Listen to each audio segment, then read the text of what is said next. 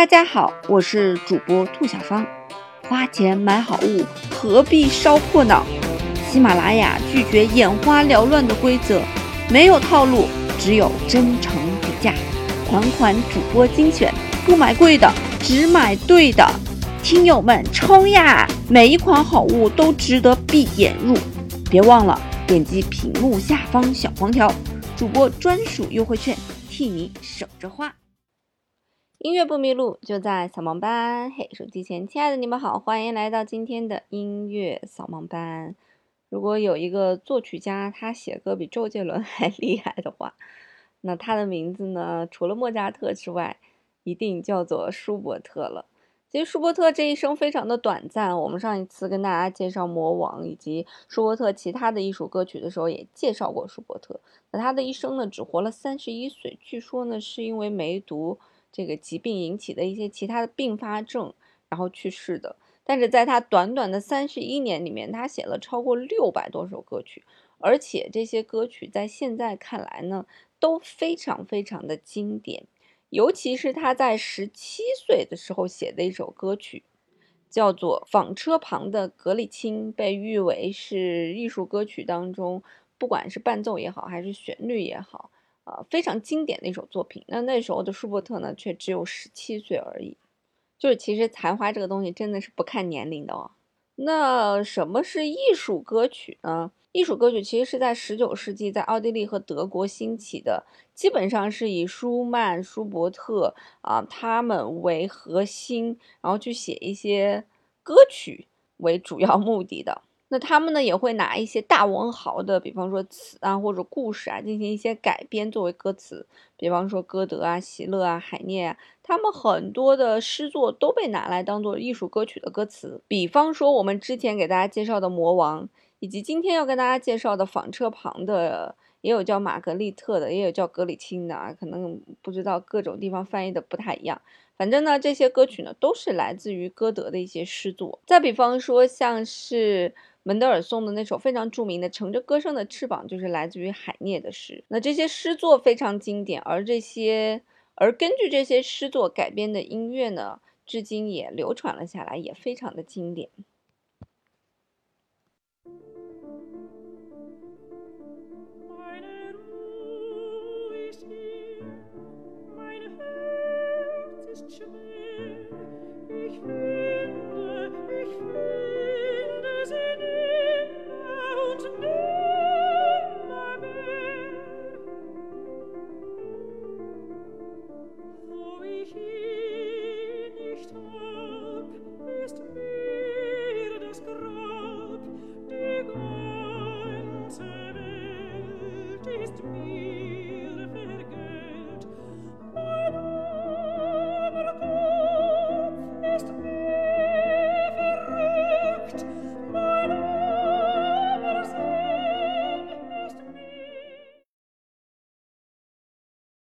那我们刚才听的这首歌呢，就是《纺车旁的格里青》。我们很多时候在听艺术歌曲的时候，就包括我也一样，就是我们可能会觉得听不懂。一方面是这个唱腔我们不太熟悉，另外一方面非常重要的一点就是歌词我们根本不知道在唱什么，因为大多数都是德语的嘛，所以我们没有办法理解故事的情节，当然也就没有办法理解歌曲当中的一些想要表达的情绪和内涵了。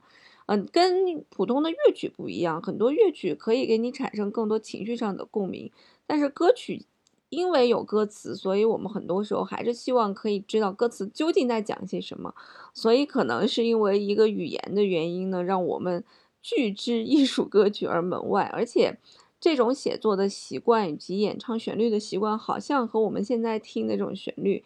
也不大一致啊，但是没有关系，我们今天节目呢，就一起带大家来听一听这首呃纺车旁的格里青。那首先听这首歌曲之前，我们要介绍一下大背景的故事。这首歌曲的歌词是选自于歌德的那一部《浮士德》的啊，是在选自于歌德《浮士德》的第一部。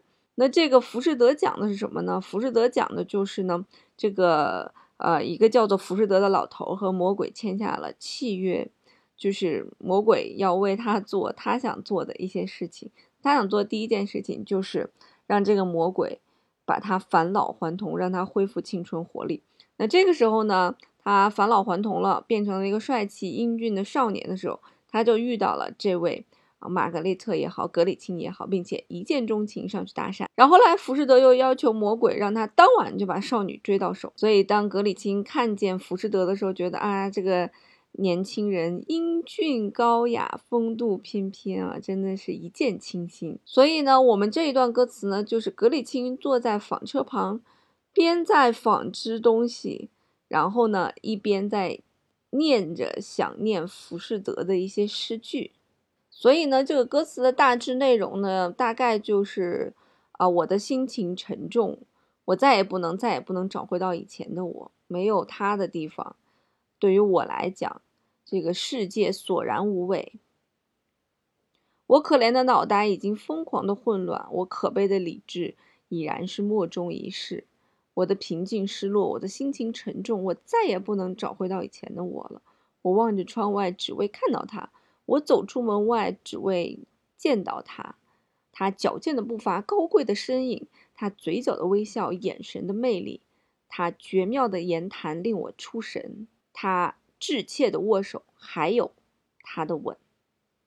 我的平静失常，我的心情沉重，我再也不能找回到以前的我啊！就诸如此类的歌词吧。最后就是我情愿在他的吻里就此销魂。那其实也是一个悲剧的爱情故事啊。那我们等一会儿会说后面的故事是什么样的一个故事。大家现在知道这个歌词的大意呢，就让我们再来听一听这首《纺车旁的格里琴》。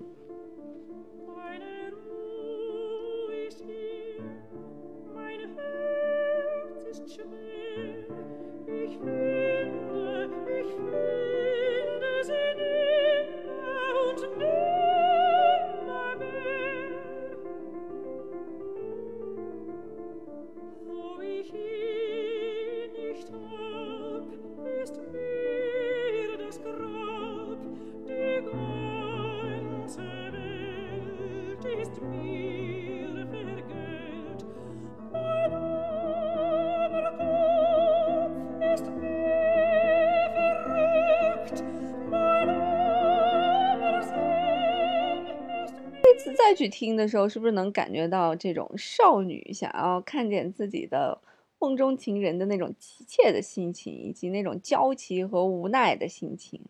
但其实，在这首作品当中呢，除了我们的旋律啊写的非常好之外呢，还有一个非常亮、非常亮的亮点，其实就是我们的这个伴奏。大家可以仔细听一下这个伴奏啊，有没有感觉就是在模仿那个纺车的那个车轱辘的那种声音？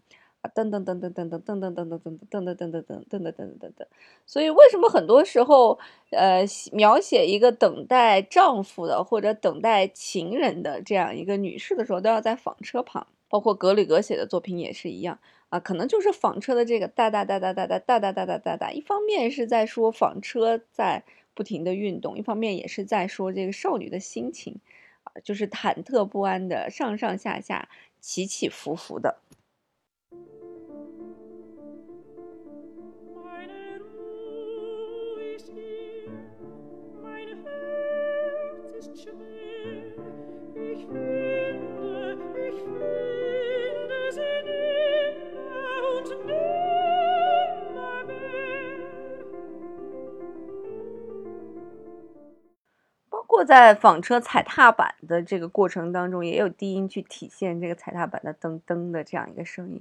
那这种声音除了是音乐当中的需要之外呢，没想到还有一种意象的这样一种感觉。所以这大概就是在写作当中，舒伯特的这首作品被誉为是一个具有很高地位的一首作品的其中一个原因吧。如果舒伯特能够活得更长时间一点，相信他。流传包括他的知名度一定会比现在知名度要高很多。如果舒伯特不是三十一岁死，而是七十一岁死或者八十一岁死，他可能在这个乐坛上的地位呢又会不一样。啊，那我们来说一说这个故事的结局啊。刚才讲这个故事的结局是一个蛮悲惨的这样一个结局，因为为了晚上能够和浮士德约会呢，浮士德就给格里清了一罐安眠药，然后让他给母亲下药。然后可以让母亲熟睡，但是没想到药量过度了，导致母亲去世了。那格里钦的哥哥呢，为了要保护妹妹，就是也死于浮士德的剑下了。而后呢，浮士德就离开了嘛。那浮士德的离开对格里钦产生了非常大的打击，再加上当时的社会道德对他良心的谴责，他最后因为还生下了私生子，那他呢就将他的这个私生子投入河中，然后自己就入狱了。然后后面还有很多故事啊，大家如果感兴趣可以自己去看。